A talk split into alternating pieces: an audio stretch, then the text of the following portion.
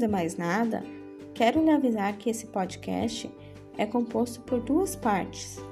Vem comigo para ouvir a parte 1. Vamos jogar cartas?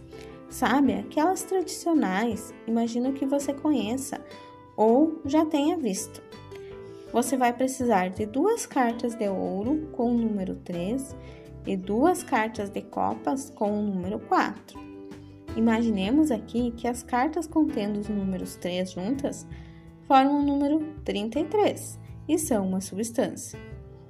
As cartas contendo os números 4 juntas formam o número 44 e são outra substância.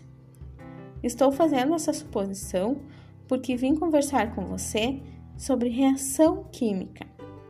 Trata-se de algo um pouco complexo, mas possível de compreendermos. Numa reação química, vamos ter os reagentes, ou seja, as substâncias que reagem e que vão entrar em contato entre si. E a partir disso ocorre a formação de produtos, que nada mais são do que novas substâncias. Portanto, diferem daquelas substâncias que lhe deram origem, pois se constituem a partir delas. Em outras palavras, todos os átomos que estiverem nas substâncias reagentes vão estar nas novas substâncias presentes nos produtos em função de interações e na mesma quantidade que estavam no processo inicial. Significa que se nas substâncias reagentes eu tiver dois átomos de oxigênio, nas substâncias dos produtos haverá dois átomos de oxigênio obrigatoriamente. Convido você a fazer agora a simulação do que eu falei com as cartas. Portanto, vamos retomar. Temos duas substâncias reagentes. Uma contém duas cartas número 3 de ouro, que é o 33, e outra substância contém duas cartas número 4 de copas, que é o 44.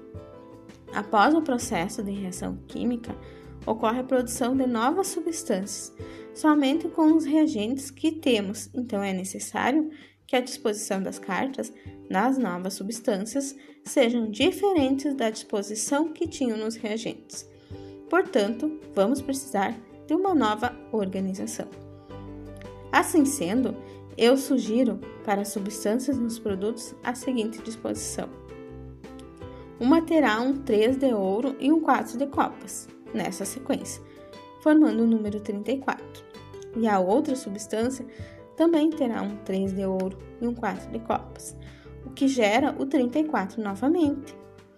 Desse modo, nossos produtos são duas porções de uma mesma substância, ou duas vezes o mesmo número.